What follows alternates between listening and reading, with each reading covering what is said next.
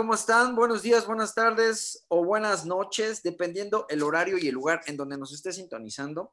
Es para mí, el coach Eder, eh, un verdadero placer, como todas las semanas, eh, traer hasta sus oídos el Entre Cuernos, un podcast orientado a hablar de las ciencias del ejercicio, el deporte y el alto rendimiento en compañía de mis colegas, los cuales voy a pasar a presentar. Eh, Dylan, ¿cómo estás? Buenas noches ahorita, buenos días, tal vez en, en, el horario de algún rino. Escucha, oye, Cuéntanos rapidísimo qué fue lo que hiciste. ¿Fuiste a hacer a Sportium? ¿Acaso fuiste a pedir trabajo?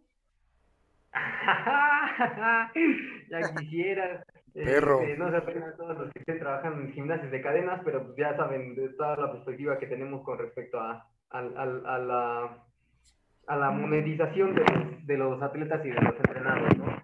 Este, ahorita que estabas diciendo buenos días o buenas noches, eh, estaba como el meme, me acordé del meme de que decía mentalmente estoy, no es cierto. Si físicamente estoy en abril, mentalmente estoy hasta la madre. Pero no es así. Aquí no estamos así, aquí estamos hasta el borde de trabajo. El día de hoy hicimos, efectivamente, fuimos al Sportium, ¿no? Eh, primera vez. De hecho, creo que es la primera vez que toco un gimnasio de cadena, tal cual. Creo que nunca había ido, o sea, había ido a entrenar, ¿no? Porque no había tenido como como algún espacio para entrenar y demás, y, esta vez fui a, a, a, coachar, a trabajar, a hacer una clínica de técnica de carrera. Precisamente aquí mención especial para Rose, Rose Peligrose, que nos está escuchando, que nos escucha este, religiosamente cada que sale un, un, podcast. Eh, nos dijo, yo estaba preguntando en el grupo si alguien tenía como acceso a alguna caminadora ¿no? O algún grupo de caminadoras, algo por el estilo, para hacer técnica de carrera. Y ella me dijo que tenía un amigo que estaba trabajando en un Sportium y que nos podía conseguir un acceso. Entonces yo dije, ah, ok, eh, eso estaría de lujo, ¿no? Eh, ya le dije, ¿cuántas personas se pueden meter? ¿Cómo está la dinámica? ¿Cuánto va a ser? Y todo. Y afortunadamente, eh, pues le dijeron que no, que sin problemas, así pase directo, nada más que etiquetáramos en las historias a, a, Sportium. Y pues fuimos 18 personas, 18 runners, Rhino Runners, allá al Sportium y hice una técnica de carrera aunado con el episodio anterior, hace dos episodios porque el anterior fue el de las chicas, que estábamos hablando con respecto a lo de los tenis, ya algunos rinos se consiguieron algunos tenis eh, para, su, para poder correr su maratón o para poder renovar, renovar sus llantas y estuvimos haciendo eso, estuvimos haciendo técnica, mucho énfasis en la cuestión de la recuperación de la zancada eh, y estar, estar on-site, ¿no? Eh, viendo los defectos de cada una de las técnicas de correr, de cada uno de los corredores, para decirle, no, necesitas hacer esto, acércate más, jala más el talón, la recepción es así, para que pudieran probar sus nuevos tenis, que probaran los anteriores, dinámicas de entrenamiento diferentes. Entonces, la verdad es que sí me sirvió, sí me sirvió bastante y de hecho hasta, por ejemplo, ahí por, por ahí, si nos escuchas, Pablito, ¿no? Este, que en las siete semanas que llevamos está corriendo a como, a como las condiciones de la Ciudad de México le dieron a entender. Y el día de hoy la verdad es que se comportó bastante bien, es decir, se veía como si ya llevara cierto tiempo corriendo, ¿sabes? Entonces, con una sola sesión en caminadora, que tampoco somos muy fans de trabajar en las caminadoras, pude hacer una dinámica que les diera un poquito más de, de conciencia de movimiento a todos los runners. Entonces, la verdad es que estuvo bastante bueno. Y el ambiente en Sportium también bastante bien, ¿eh? Porque pues sabemos que normalmente en, las, en los gimnasios de cadena no puedes azotar las barras, no puedes dirigir como una sesión grupal, si no es en el área de spinning o en el área de zumba, ¿no? Y esta vez eh, pude trabajar de manera eh, sencilla, de manera fluida, y lo único que sí era que el, el, el, no sé si era el gerente o el encargado en turno, nada más me decía así como, ah, chicos, los cubrebocas, recuerden, no se los quiten, yo sé que están entrenando duro, pero pónganselos, ¿no? Porque aquí todo mundo usamos este, el cubrebocas. Entonces, hasta eso también no, como era un área cerrada, es completamente congruente. Y pues sí, eso fue lo que, lo que hicimos, ¿no? Este, y ya también por ahí saqué un, un pequeño reel de lo que estábamos hablando la, la, semana pasada, ¿no? O sea, si tú todavía no tienes un rendimiento específico o no tienes una buena técnica de carrera, de nada te sirve comprarte unos tenis de 5 mil pesos porque pues no les vas a sacar el jugo que requieren esos tenis, ¿no? Mejor acércate a un profesional, acércate a un entrenador, que vayan guiando, vayan también vayan viendo el proceso porque este proceso es largo. Es decir, para el Calamity Marathon 2 dejé que se compraran los tenis que quisieran porque tampoco conocía tanto a, a, a, los nuevos corredores que se metieron, ¿no? Y ahorita ya que tengo más bagaje y que ya sé cómo corren y que ya sé cuánto tiempo aguantan trabajando altos volúmenes, altas intensidades, pude trabajar, eh, eh, pude ser más específico con los tenis que necesitaban. Entonces, eso fue, eso fue, queridísimo coach de lo que hicimos el día de hoy en Sportium, ahí en eh, Insurgentes. Valiosísimo esta aportación. Me atrevo a decir, me atrevo a decir, y si algún rino escucha, conoce, conoce otra verdad y quiere debatirlo, que Savage Training tiene el mejor programa de running de todo el país. Ni el de Adidas, ni el de Nike, ninguno tiene estas prestaciones. Ninguno. Tomen eso, Adidas. Tomen eso aquí. Y tengo muy buenos amigos, amigos muy queridos en el de, y nadie les va a hacer un análisis tan exacto, ni en tiempo real, ni con ajustes eh, tan acercados a tu composición, a tu fisiología, a tu, a tu dinámica de, rendimiento, de entrenamiento, al tenis que compraste, no hay, porque al final tienen un gran, tienen un, un gran bache, que ellos te quieren vender Nike, o te quieren vender Adidas. Y pero el caro. Decir, no, la verdad es que para ti la horma de los Saucony son mejor, ¿sabes? Ninguno. Y eso es un gran bachi, güey. Y el caro, que aparte te quieren vender el caro. Claro. pero bueno, eh, gran trabajo, Di. Este, ojalá podamos en algún otro en algún otro podcast analizar un poquito más a fondo de lo que hiciste. Tomen eso, Puma. qué chido, güey. Y qué chido, qué chido. Pero bueno, este, por ahí ya habló mi hermano, el buen Tosco, que estuvimos en Querétaro este fin de semana. Eh, desafortunadamente tuvimos otra derrota, sin embargo yo vi bastantes avances. Cuéntanos qué tal nos fue, hermano. Estamos en la devastación total. Para aquellos que no crean que coachear es cansado, los invito a estar cuatro cuartos adentro de un campo de fútbol americano. Es una bendición, pero es una cosa muy cansada. Eh, sí, hubo acción en Querétaro. Eh, gallos negros en nuestra casa contra Raptors un equipo muy difícil, un, un este, un callback muy hábil, eh, una, una, un paquete de corredores muy agresivo, este, muy agresivo, pero eh, parecen inofensivos porque realmente son corredores muy bajitos, muy bajitos. Es enano, o sea, tiene enanismo, es un enano. Uno de los dos tiene enanismo, claramente, rasgos de enanismo, y no, y no, y no estoy haciendo peyorativo con lo, el, el tamaño del corredor sino tiene rasgos de la, de la, de la, de la, del síndrome de enanismo. Brazos largos, pero afortunadamente tiene unas piernas muy normales y corre como el demonio. Y es muy elusivo. Este, yo vi un equipo con, con la defensiva, sostengo, somos la defensiva más consistente de la liga. Paramos y paramos y paramos.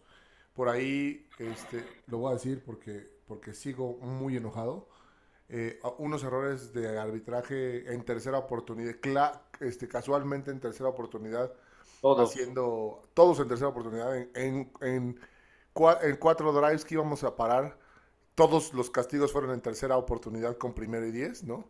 Este, avance de 10 yardas. Avance de 10 yardas, entonces, eh, interferencia a un, a un receptor que no tenía, este, cosa que no estaba, al que no iba dirigido un pase, este, luego un full start súper dudoso, unas cosas muy, dudosas. Sí, muy raro. Ese, ese, último, ese último touchdown lo, hizo, lo hicieron los árbitros, ¿eh? Sí, yo también pensé que iban a festejar ellos. Sí, sí. Eh, bueno, la neta es que nuestra ofensiva avanzando bien, sólido, haciendo puntos. Este, obviamente, pues los otros también juegan fútbol, ¿no? También paran. Este, pero vi grandes avances en el equipo vi a una ofensiva mucho más aguerrida, mucho más hacia adelante, mucho más... El paquete de receptores, Dios, hicieron un trabajazo. Los internos y los externos, gran trabajo. Y obviamente, pues nuestra carrera nos la traen ajustada al 100%, ¿eh? Saben que nuestra carrera hace daño y nos ajustaron muy bien la defensa de la carrera. Este, para todos aquellos que no lo sepan, la LFA actualmente cuenta con siete equipos y pues pasamos los comodines, que somos el quinto y el sexto, pasamos a playoffs, entonces no estamos muertos, andamos de parranda, este, vamos a jugar, vamos a jugar este, vamos a jugar este playoffs, vamos con la siguiente semana contra Mexicas y pues bueno, será una semana de trabajo, de, pulir, de, estar, de, estar enfocados, concentrados y vamos por ellos. Vamos por ellos porque hemos mejorado muchísimo y vamos a mostrar que estamos hechos. lo, bueno, de tener una pretemporada tan mala, no porque hay que decirlo, cinco derrotas no es una buena pretemporada, es una pretemporada mala. Este, es que ya se acabó, ¿no? Y ahorita en los playoffs es un juego a un juego y Victory o Valhalla. Sí, un poquito actualizando la situación, tuvimos algunos contratiempos, tanto administrativos como técnicos, como del staff, como de todo, algunos contratiempos en, los que había mucha incertidumbre, si hay que decirlo. Y comenzando la temporada, perdimos a nuestro coreback por alguna situación que la verdad es que no sabemos todavía si mencionar, por lo tanto no lo vamos a decir. Y este, y pues pues la verdad es que ajustar toda una ofensiva para un coreback nuevo pues es bastante complicado. Sin embargo, creo que la intención de estos playoffs, que era ganar el primer partido y, adaptar la ofensiva durante los demás partidos, fue e, exitosa. Yo veo grandes avances. Obviamente sí hay muchas cosas que corregir, pero sí veo grandes, grandes, grandes avances en la ofensiva. La defensiva sigue cabroncísima y yo estoy seguro que a lo mejor Raptors no, pero si hubiéramos jugado este partido como este partido, los anteriores los ganamos sin problema. Yo también. Pues, tengo buena creo que estamos mejorando mucho y va a haber más gallos para la temporada, va a haber más gallos. Tengo un buen augurio, creo que va a salir bien, creo que va a salir bien. Todavía podemos pelear el campeonato. Buenísimo. Mi buen Luis, ¿cómo estamos? No te, no te he presentado, pero aquí andas abajo de mi pantalla. ¿Cómo estás, bro? ¿Qué tal, hermano? Bien, bien, escuchando justamente esto. La verdad es que lo que ustedes eh, hacen de campo, lo que nosotros vemos afuera, es, algo en una misma tendencia, ¿no? Pero creo que también comparto con ustedes el tema de, la evolución de este Gallos. Definitivamente no va a ser el mismo Gallos al que eh, Mexicas se enfrentó la última vez, entonces se espera, yo espero, todos esperamos una muy grata sorpresa y que haya para más en esta temporada. Buenísimo. Y bueno, traemos algunos temas de los cuales vamos a platicar. Este, va a poner bueno, se va a poner bueno. Vamos a hablar hoy de algunos temas controversiales.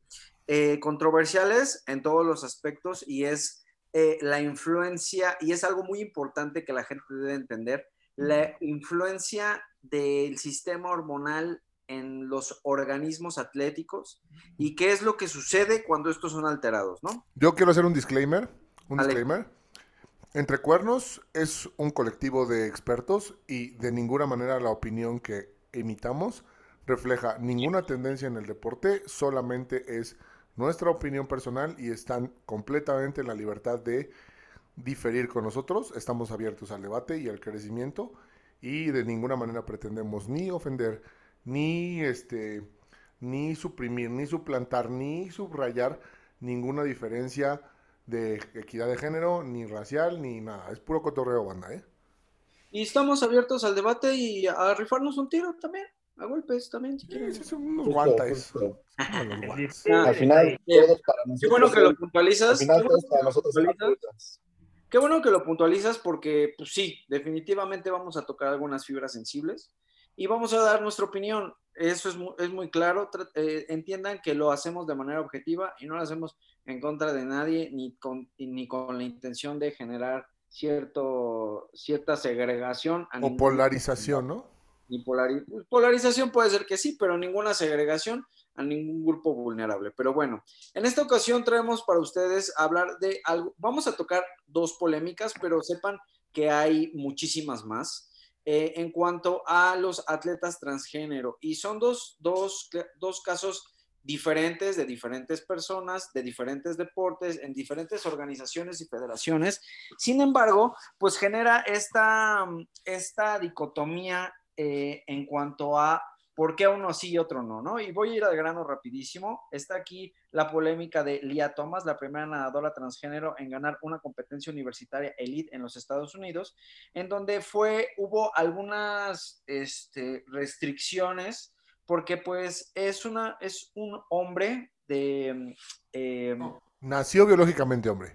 Ajá, eh, nació biológicamente hombre, se comenzó a identificar como, como mujer y empezó a, competir en el deporte universitario y pues obviamente pues por sus, por sus características genéticas y por sus antecedentes atlético-deportivos, pues empezó a tener cierto desarrollo mayor y cierta aceleración en el progreso del rendimiento eh, con respecto a las lo mujeres. Estás diciendo, lo estás diciendo muy bonito.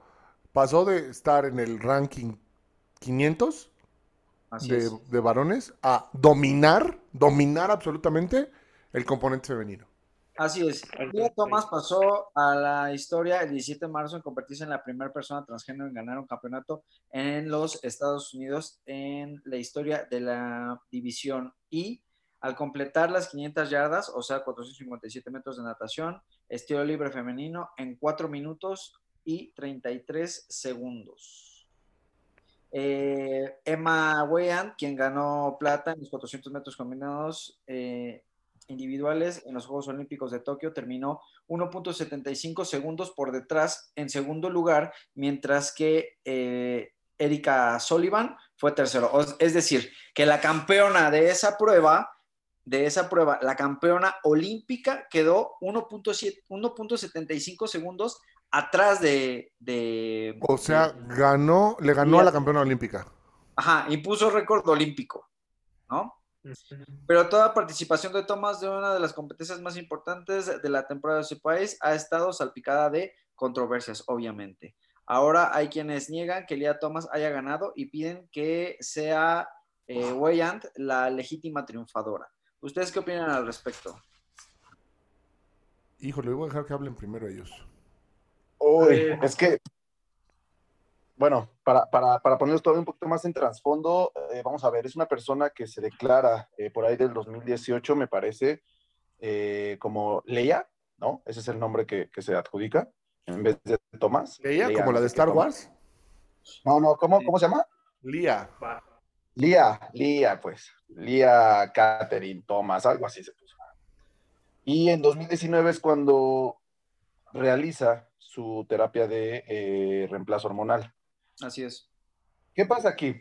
Número uno, esto viene eh, a luz muy fuerte porque hay un background de hace casi un mes de que la derecha, allá en Estados Unidos, que son los, los republicanos, este, tiraron unas leyes, bueno, marcaron unas leyes eh, antideportistas LGBT, entonces fundes papaya total y luego que les ganara esta mujer, bueno, esta atleta, eh, pues vaya, ¿no? Al final incluso el, propio gobernador tuvo que firmar de victoria legítima, porque es, una, es un campeonato del máximo nivel estadounidense, es un, es, de, la National este, Athletic eh, National Conference College, ajá, exactamente, que es lo más alto en Estados Unidos, o sea, ya, ya de ahí es preparación a Juegos Olímpicos, ¿no? Justamente.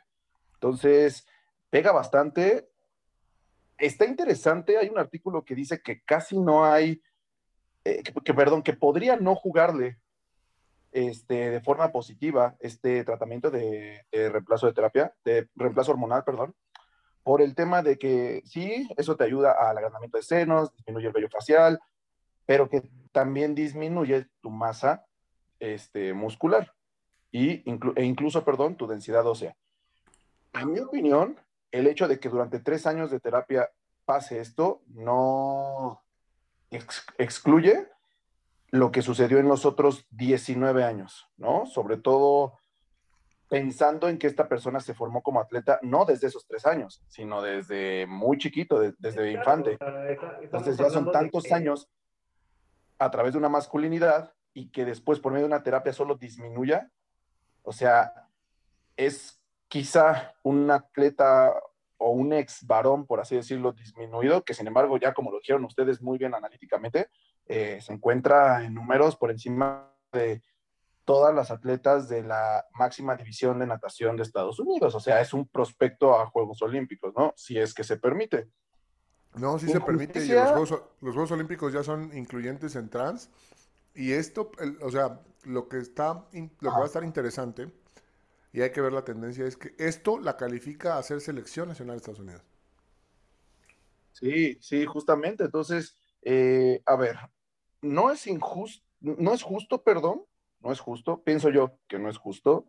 Eh, vuelvo a lo mismo que siempre digo, al final el deporte es un fenómeno social y si la sociedad está diciendo algo, a ver, la sociedad no se trata de ser justa o injusta, o sea, la sociedad se trata de dictaminar eh, cursos y pues, este es el curso que se está tomando ahorita. ¿La, ¿Qué es más fuerte, la inclusión o la, o la justicia atlética? Eh, obviamente, como dijiste, las autoridades están negando, están, ajá, no, no, no le están reconociendo como la campeona legítima de la categoría. Eh, están exigiendo que pues a Wayan se le dé eh, el triunfo desde las autoridades. los argumentos pues, son muy de igualdad de condiciones, o sea, yo, y, e incluso eh, se ha criticado a la NCAA por algunos organismos relacionados con los derechos humanos por no permitir esta, esta demanda eh, muy actual que hay de atletas transgénero, ¿no? Sin embargo, pues yo creo que, pues como dice Luis, también es una tendencia que deberíamos de, de, hacer caso. Incluso, incluso Michael Phelps tuvo comentarios a favor y dijo que pues si es el rumbo que tiene que tomar la sociedad, pues que, que se tomen medidas, o sea, que no, se, que no se impida, ¿sabes? Sin embargo, yo creo que las medidas, o sea, todavía no estamos listos para esas medidas, ¿sabes? O sea, a nivel, es peligroso, güey, o sea, siento que es peligroso decir, decir, sí, o sea... ¡Muy peligroso! Con, con tres años de terapia de terapia hormonal ya puedes empezar a competir contra mujeres, creo que no está bien, güey, porque eso, eso arriesga mucho a que las, a, que se malasesoren las atletas y tengan repercusiones a la salud más, más adelante. Lo que pasa es que vamos a contemplarlo, mi querida, mi queridas, mis queridos escuchas desde la perspectiva hormonal, el único valor que se toma, el único valor que se toma para decidir si alguien es transgénero y está dentro de los límites de los límites este, establecidos para el transgénero es la testosterona.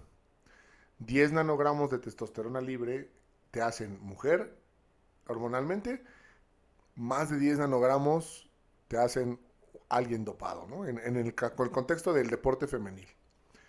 Esta gente está cerquísima de los 10 nanogramos. Una persona, una atleta entrenada, es muy difícil que llegue cerca de los 10 nanogramos, número uno. Número dos, ah, o sea, aunque estén por debajo del baremo, hay una diferencia sólida entre la construcción de masa muscular, la neuroactivación, porque también la, testosterona es un neurotransmisor, ¿no? Y la capacidad de producción de fuerza de 6 nanogramos a 9 nanogramos. Hay una diferencia. Número dos, ha estado, e, e, e, ella nació siendo masculino, ¿no? Sus genes están escritos para ser masculino. Tiene más receptores androgénicos en su cuerpo. Es decir, así tenga la testosterona en 10 nanogramos, va a ser capaz de generar más masa muscular y más fuerza porque su genética está predispuesta a diseñar, a, sostener y solventar y crear masa muscular. Eso no lo estamos analizando. Los receptores, los receptores androgénicos no los estamos analizando. Y es, está muy bien comprobado que una chica no tiene la misma cantidad de receptores androgénicos que un chico. Un experimento sencillo, vean en los culturetas. Un, este, cultureta se mete 250 miligramos de testosterona y tiene cambios. Y necesariamente una niña que se meta 250 miligramos de testosterona, aunque tenga voz, agrandamiento de la voz y no necesariamente va a tener los cambios que tiene un, este, un cultureta masculino. También como nos damos cuenta en la, en la reversa, ¿no? En los trans, en los trans que utilizan terapia hormonal de testosterona, no se ponen hipermamadísimos, o sea, se ponen varoniles, se ponen eh, masculinos, ¿no? Tienen cambios androgénicos, pero no desarrollan la masa muscular que podemos desarrollar tú o yo utilizando la misma suplementación exógena de testosterona. Entonces, Creo que el parámetro que está estableciendo el Comité Olímpico Internacional, que es nanogramos de testosterona libre, se queda cortísimo para poder describir la estructura y la contundencia que tiene una genética, una genética, no estoy hablando de un individuo, estoy hablando de genética, una genética masculina de, de base. Y la, y, la, y, la, y la prueba de ello ante los hechos es que todos y cada uno de los atletas trans que han competido en la liga en todos los deportes, en todos, no hay uno solo, la han roto. O sea, han peleadores de MMA eh, rompiendo mandíbulas, gente de este, jugadoras de handball que son ogros enormes contra chicas que son muy grandes solamente, ¿no? Este, competidoras de ciclismo que tienen marcas brutales, ¿no? Con gente que ha entrenado el doble de años que ellos, este, y así, un gran etcétera. Este es el caso más actual, ¿no? Ese, ese es el punto importantísimo que tocaste. Justamente ahorita lo que están, lo que están diciendo, ¿no? Lo que estamos hablando, ambos puntos, tanto el de Luis como el de Tosco, eh, eh, justifican o más bien nos dan la realidad de que esto es un fenómeno social, porque lo único que se está haciendo a nivel organizacional para poder permitir la competencia de personas trans en un deporte a otro es justamente una cuestión estadística de biométricas, de los nanogramos, de los niveles de testosterona o niveles hormonales eh, para poder competir. Sin embargo, como lo que decía Luis, es decir, la tendencia de estas personas que, se están, que están teniendo una, una transformación o un proceso de transformación de género normalmente de hombre a mujer, ¿sí? es eh, no solamente es el proceso de transformación, sino de que ya son atletas desarrollados, que ya llevan años entrenando y que de repente por alguna, o sea, y por mucho, por mucho ruido que pueda eh, tener mi, mi statement, ¿no? O sea, que de repente por alguna razón te quieres cambiar de género y seguir compitiendo, ¿no? Entonces, desde mi punto de vista también sería como una, o sea, en una paranoia de decir, no te estás cambiando porque está porque ahí es en donde realmente tienes ventaja competitiva. Sí, es, es muy peligroso lo que decía este Eder, muy peligroso porque puede, puede, ¿eh? puede. Podría convertirse en el escaparate de atletas masculinos frustrados, ¿no? Podría convertirse en el, en el escaparate de atletas masculinos frustrados. Es decir, que de repente yo diga, pues, le chingo y le chingo y le chingo a este deporte y no soy bueno. Ah, la solución es que me empiece a identificar como mujer, ¿no? Y no sean, no sean transiciones de género genuinas, ¿no? Impulsadas porque realmente yo no me identifico como hombre y estoy desagusto en este cuerpo. Yo creo que lo que dice Dylan es un gran punto, porque entonces el deporte, pues, si realmente estás tan insatisfecho con tu cuerpo, pues, tendría que pasar a segundo término, ¿no? O sea, tendrías que, que buscar plenitud de vivir femenina. Yo creo que, o sea, no sé, o sea, la alternativa no es reconocerlas y dejarlas competir, o reconocerlos y dejarlas competir, o reconocerles y dejarles competir, ¿no? O sea, yo creo que la alternativa es, no sé, tal vez me estoy yendo muy lejos, pero hacer una liga, güey.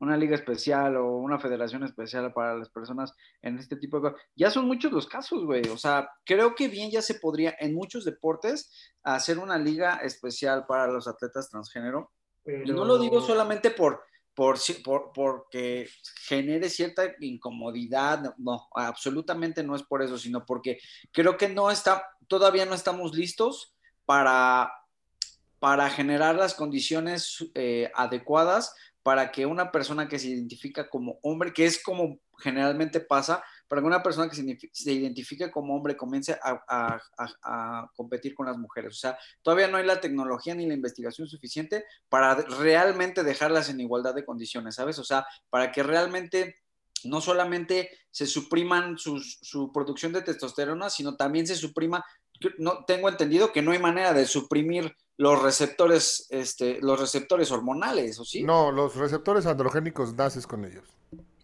Entonces, hasta que no exista eso, siento que no, no, hay manera. O sea, se va, se va a notar, se va a denotar como una desigualdad enorme, ¿sabes? Y la verdad es que a mí me gustaría también, o sea, es que es demasiada la ventaja. O sea, hay, eh, como dices Tosco, hay un atleta de handball que es un mastodonte, es un ogro, o sea, digo, no, no, no ah, quiero decir pero es, es enorme. Es, claro. Con sobrepeso, que también desarrolla su cuerpo, que también fue hombre y que, y que la verdad compite con chicas de la mitad de su peso, ¿no? Y pues la verdad es una desventaja gigantesca, ¿sabes? O sea, creo a mí lo que a mí, a mí lo que me molesta es, de este caso en específico es que las mancha, o sea, en el, en el, en el juego, las mancha y se burla. O sea, ¿de qué me hablas, bully? No estás en igualdad, o sea, es 80 kilos más ligera que tú, la manchaste, hiciste un jugador y todavía... Ah, pues, ah. Ahora, me gustaría tocar otro tema que está relacionado con este, pero... la otra cara de la moneda. Donde yo siento que realmente sí estamos viviendo una desigualdad. El caso de Carter Semenya. Semella. Semenya. Semella. Carter Semenya. La mujer que no puede defender su corona. Esta, esta atleta es eh, campeona sudafricana de los 800 metros eh, y campeona olímpica en Londres, Río. en, Londres y Río. Y fue muy, eh, fue muy polémica en ese momento porque tenía rasgos notorios muy masculinos, ¿no? Obviamente, bueno, más bien no, no, no, porque, no porque obviamente va, pero Caster es, es una atleta mujer que también es eh, lesbiana, tiene una esposa, tiene dos hijos, este, y, tiene 30 años, ¿no? Y pues básicamente la Comisión de Atletismo, la Federación de Atletismo y el Comité Olímpico Internacional la están obligando a suprimir sus niveles de testosterona para poder defender su título. Ella obviamente está negado, voy a leer textualmente. La definición de feminidad impuesta por la Federación Internacional de Atletismo y apoyada por el Comité Olímpico Internacional incluye a la sudafricana de los 800 metros, eh, de los 800 metros en los que fue campeón olímpica en Londres y en Río. ¿Por qué ama el atletismo? Porque le emocionan los juegos. Eh, eh, bla, bla, bla. Eh, porque se ama a sí misma, a su cuerpo, a su amor, a su esposa, a que está embarazada de su segundo hijo. Y eh, la atleta sudafricana de 30 años se niega a medicarse, a envenenar su organismo con estrógenos para reducir su testosterona a unos niveles admitidos por los reglamentos de atletismo mundial que permitan participar en su prueba de los 800 metros y defender su campeonato de Londres y de Río. Es decir, por un lado, estamos viendo un atleta que logra, que lo, es que son tontos o qué, güey, o sea, ¿por qué no hay un punto doctor? Para, para todos aquellos que no nos están viendo, el coach se acaba de meter dos hostias en el cráneo, pero de esas o ¿Por qué no hay un, un médico especialista en procesos hormonales que les diga, güey, no es solo la testosterona, güey. o sea, también son los receptores, güey, ¿sabes? O sea, no, ¿por qué no le, nadie les dice, o sea, a ver. Porque es imposible cambiarlo. Es imposible cambiarlo, güey. La, medicina, la medicina moderna no nos permite cambiarlo. Por un lado, están permitiendo que un atleta, exatleta varón, que ahora se reconoce como atleta mujer, permite, eh, eh, lo, dejen o permitan eh, estar en igualdad de condiciones para la competición que las mujeres, ¿no? Con claros rasgos este, masculinos, o sea, sí se nota que fue, que fue hombre.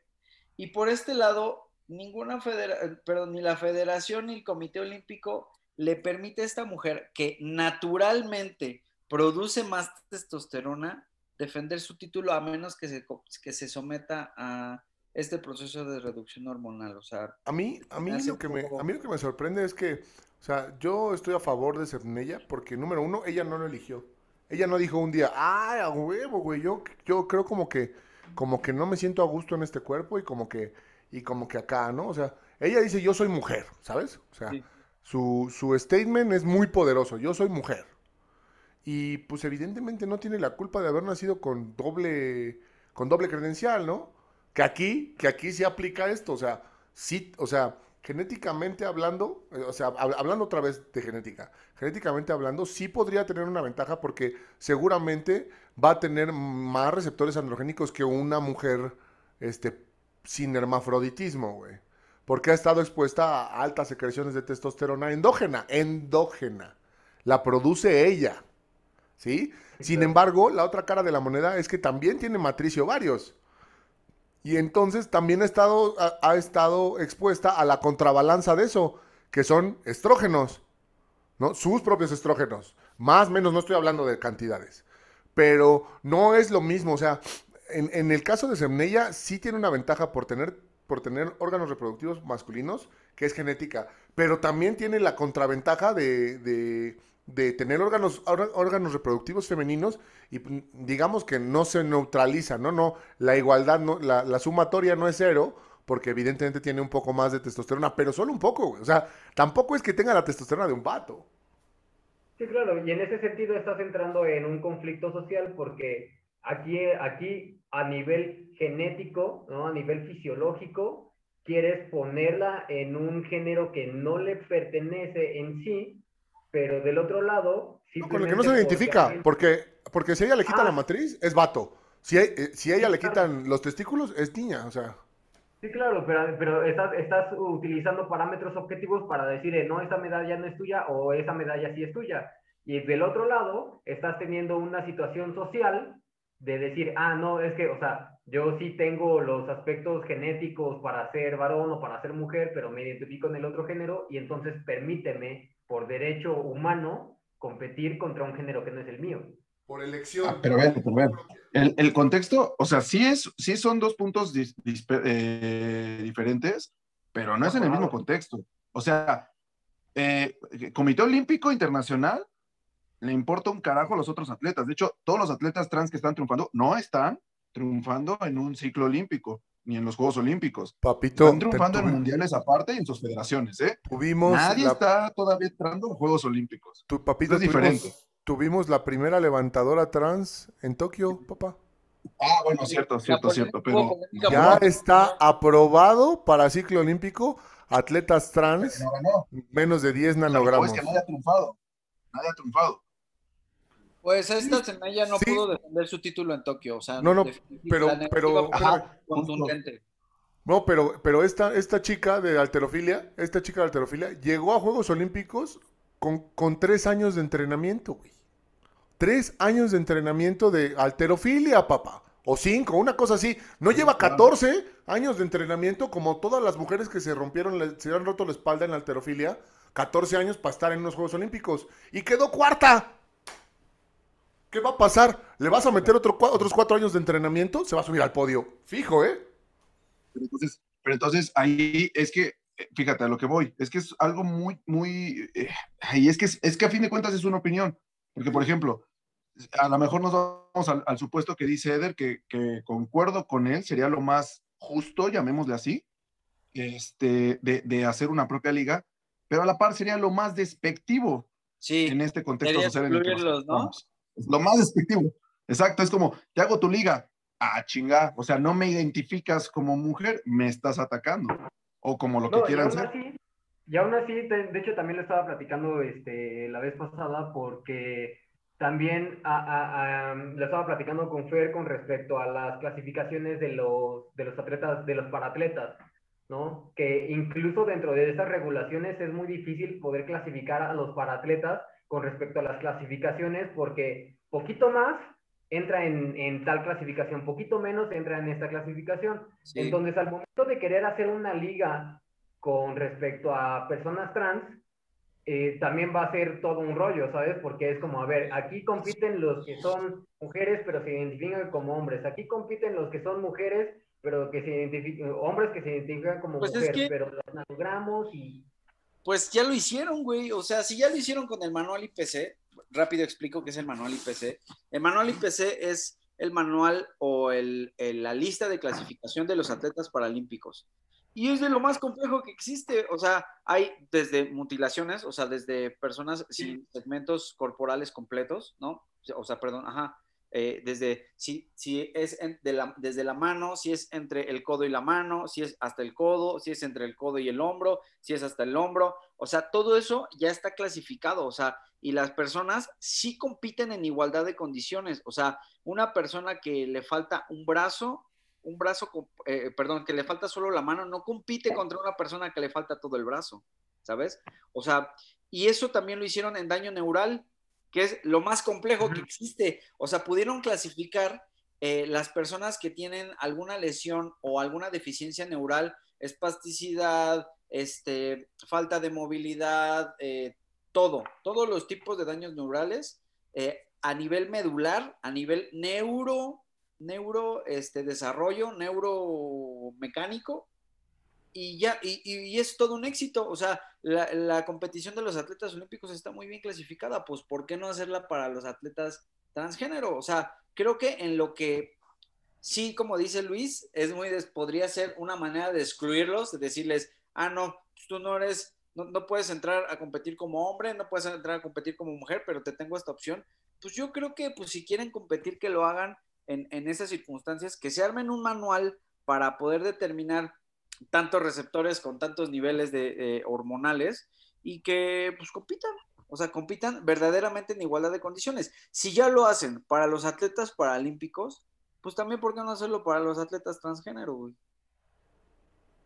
Sí, la verdad es que siento que sí sería como la solución, sin embargo, pues, o sea, es, es, es lo mismo, ¿no? Para empezar, supongo que todos los comités deportivos, olímpicos y demás tienen que estar en el entendido de que lo quieran realizar, para empezar, si es que lo ven como una necesidad.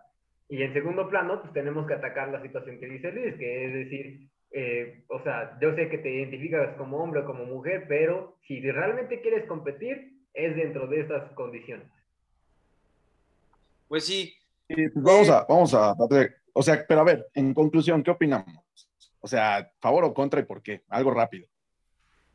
Pues contra, contra de los atletas trans, definitivamente mi postura es contra. Están las, las, las personas que han nacido femeninas, están en franca desventaja estructural, hormonal, comportamental y neurotransmisoramente en, ese sentido. En, el caso del nadador y en el caso de la corredora.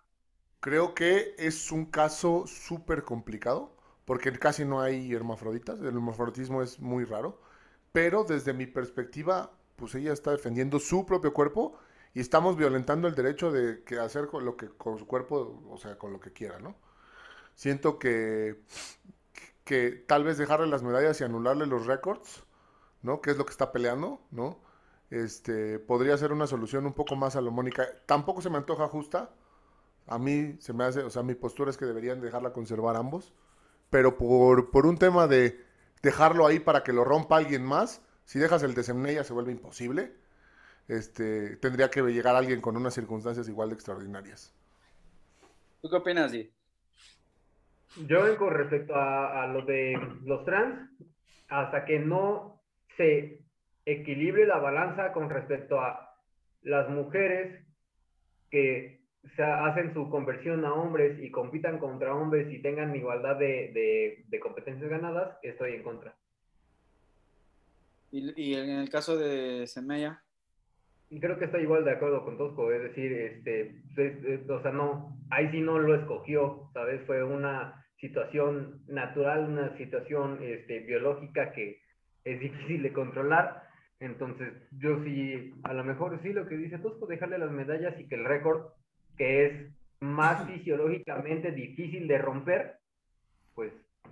Sí, este, es, que es como, es como Mofara, o sea, genéticamente hablando debe de tener algún eh, eh, marcador de eritrocitos o de, o de fórmula roja por encima de la media, y por eso es tan bueno, ¿no? pero pues no se lo buscó. O sea, él, él, él tiene ese talento nato que lo capacita para ser así. ¿Tú, Luis?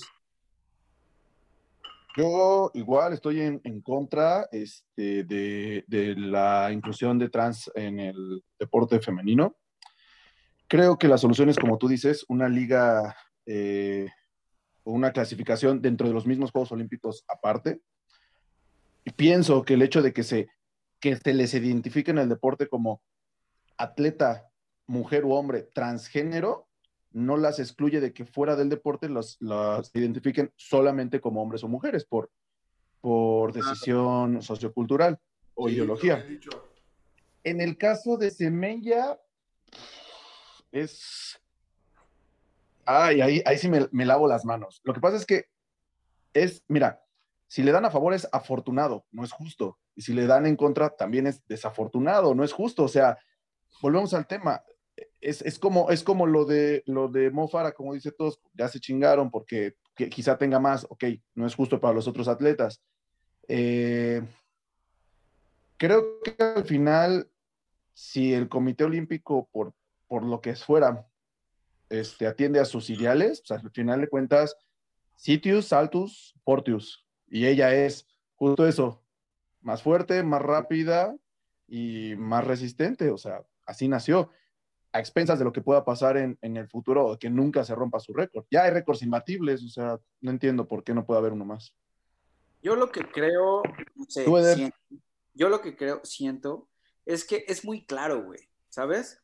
Si tu, si, tu, si, si, tu, si, tu situación fisiológica es natural, adelante, güey, ¿sabes?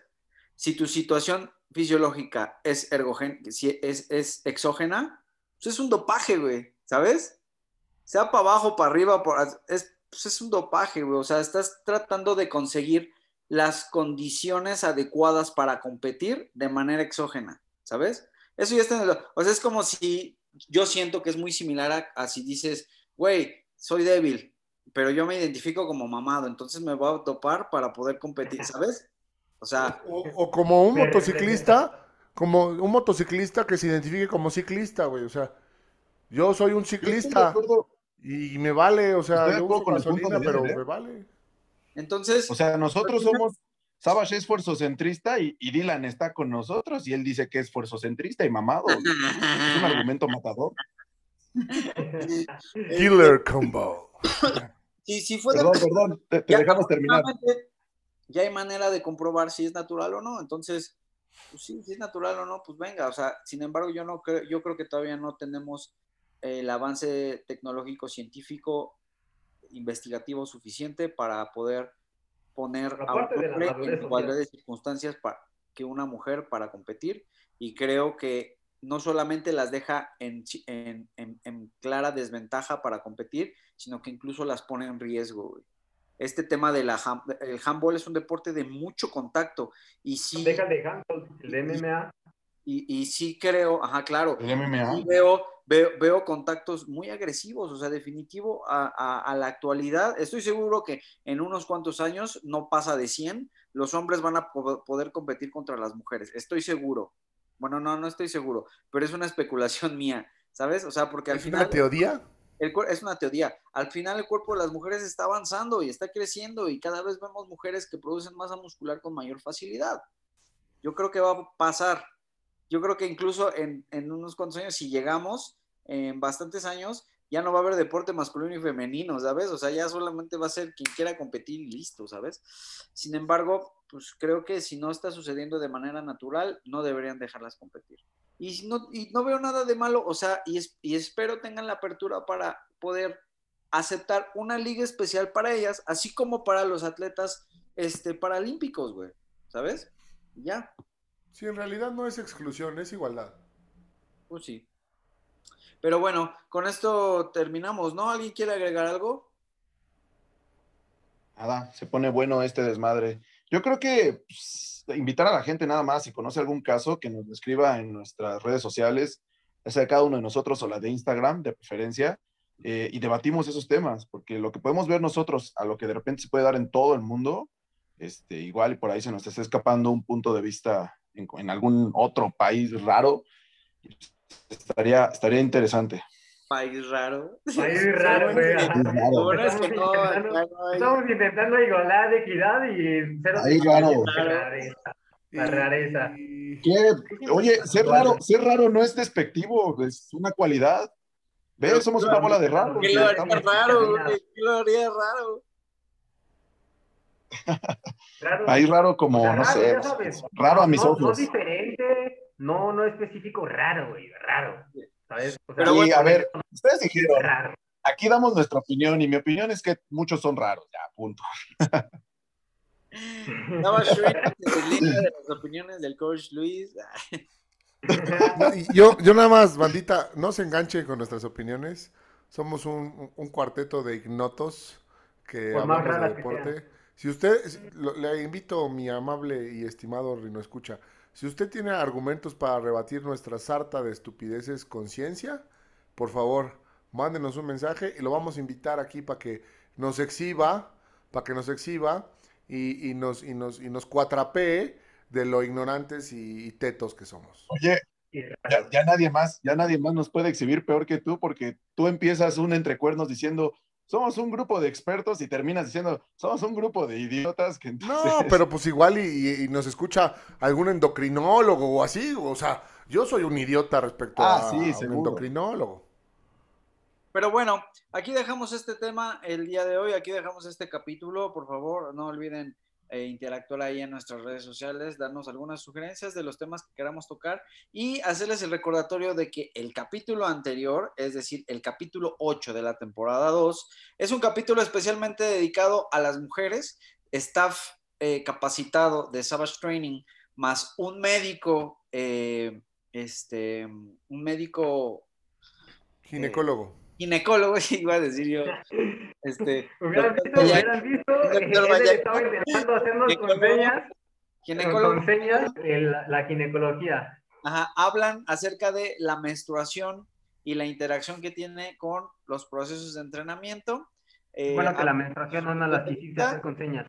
desde, ha- hablan desde sus puntos de vista y se le preguntan algunas cosas ahí al buen eh, doctor Daniel Vieira, este, especialista en, en- en- en medicina orientada a la ginecología, en la reproducción humana y además que tiene ahí este, algunas especialidades en cirugía robótica. Entonces se pone muy bueno. Se puso sangrienta la cosa, durísimo. Doctor P. de Vieira. No. Bueno, eh, este, eh, vayan a escucharlo, eh, chicas, y seguramente va a haber un segundo capítulo de eso, entonces estén, estén informadas, estén informadas. Y bueno, y desde que la cabeza. Bye. Bye. Ah, Bye. Recording stop.